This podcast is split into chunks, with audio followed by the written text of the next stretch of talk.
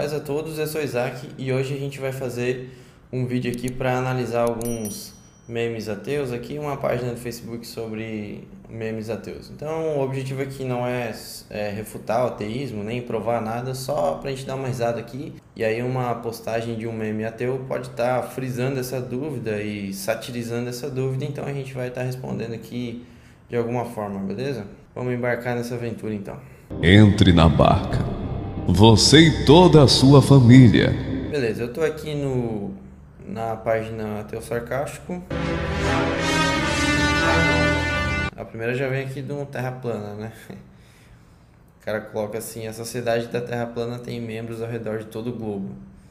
Aí o outro comenta assim: repita isso bem devagar. É, porque por causa do globo ali, né? Mas, cara, eu não sei porque que a maioria dos terraplanistas são cristãos, né, cara? Que, que loucura, né? O pessoal acha ali um fundamento na, na Bíblia sobre terraplanismo e tenta refutar ali, sendo que tem live da NASA aí, sei lá, né? Enfim, pessoal conspiratório aí.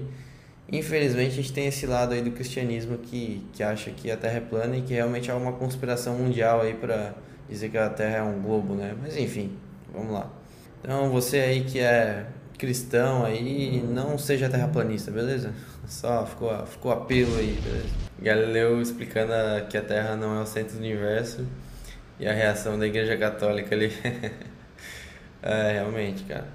Para a Igreja Católica foi complicado ali é, tentar entender algumas coisas porque o objetivo da escolástica da Igreja Católica era mais evoluir em teologia do que na ciência da natureza, né? Então, sempre que implicava em algumas coisas do tipo, as coisas acabavam demorando um pouco para acontecer, né? Mas, graças a Deus, pelo menos tinha uma escolástica, né? Pelo menos se reservava um espaço para os estudos e para os debates, enfim.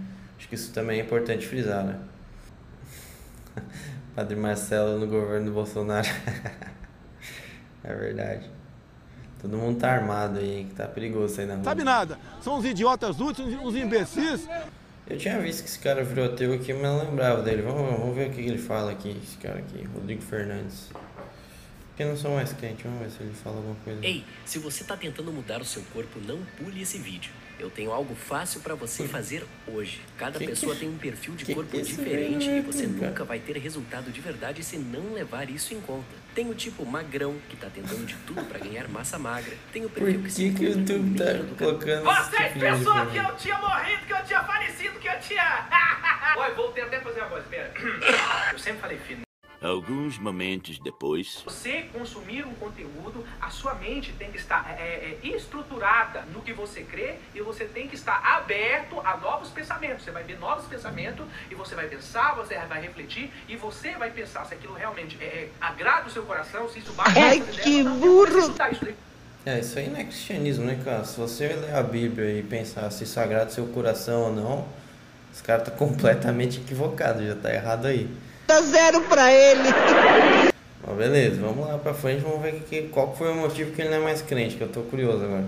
Tudo pouco. E de ateísmo, e de aquilo outro, canalização da Bíblia. Ela só enrola, não fala nada. fala desse livro é santo, esse livro não é santo. Aí Uma eternidade depois a minha fé hoje. Por isso que eu tô falando pra vocês que eu não desviei, eu larguei os templos, igrejas e religião, apesar de que tem uma igreja que eu frequento aqui, né, que o pessoal lá é, pensa bastante igual a mim, eu não vou divulgar, eu acho que essa questão da fé é um bagulho muito pessoal, né? Tô falando o que eu creio, o que eu penso. Então, é isso, rapaziada, explicando pra vocês que eu continuo crendo em Cristo, eu creio nele e eu passei por um conflito e eu lutei. Eu passei, foi difícil pra mim, entendeu? Eu tô desabafando pra vocês. Foi difícil pra mim estar na fé hoje, mas hoje eu estou aqui, é, rapaziada, convicto e com certeza de que Deus existe, de que Cristo existe e que ele morreu na cruz para me salvar. E acabou vou errar, vou pecar, vou falhar, porque eu sou ser humano. Quando a gente peca lá no Éden, o corpo humano ele vira é, é, tendencioso a pecar. Que coisa absurda. Creio que toda a Bíblia fundamenta um, uma comunhão com Deus, cara. E basicamente, eu não sei se ateu ali em Deuteronômios, né, em Salmos, acho que ele gosta bastante do Velho Testamento, mas principalmente se você vai ali para Paulo, para os, para os pastores ali das igrejas primitivas, os apóstolos, né, basicamente, todos eles falam de uma comunhão, né? E todos eles falam que Cristo vem buscar a noiva, e a noiva, ela está, ela representa bem a igreja. Tá assim de forma bem clara assim, né? Cara, se você não tá na igreja, basicamente Jesus não vem buscar você. basicamente é isso, tá? Então, assim, essa ilusão de que, ah, não, eu creio em Deus, só que eu não vou na igreja porque Deus não tá na igreja. Talvez você teve uma experiência ruim de alguém, alguém isolado, ou de uma igreja isolada, ou de um versículo isolado que você leu e não entendeu qual que é o parâmetro que está ali.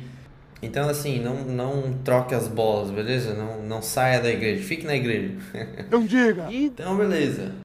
Acompanhe o canal aí, se inscreve e que Deus abençoe a todos nós e que Deus abençoe esse ano e tenha misericórdia de nós, beleza?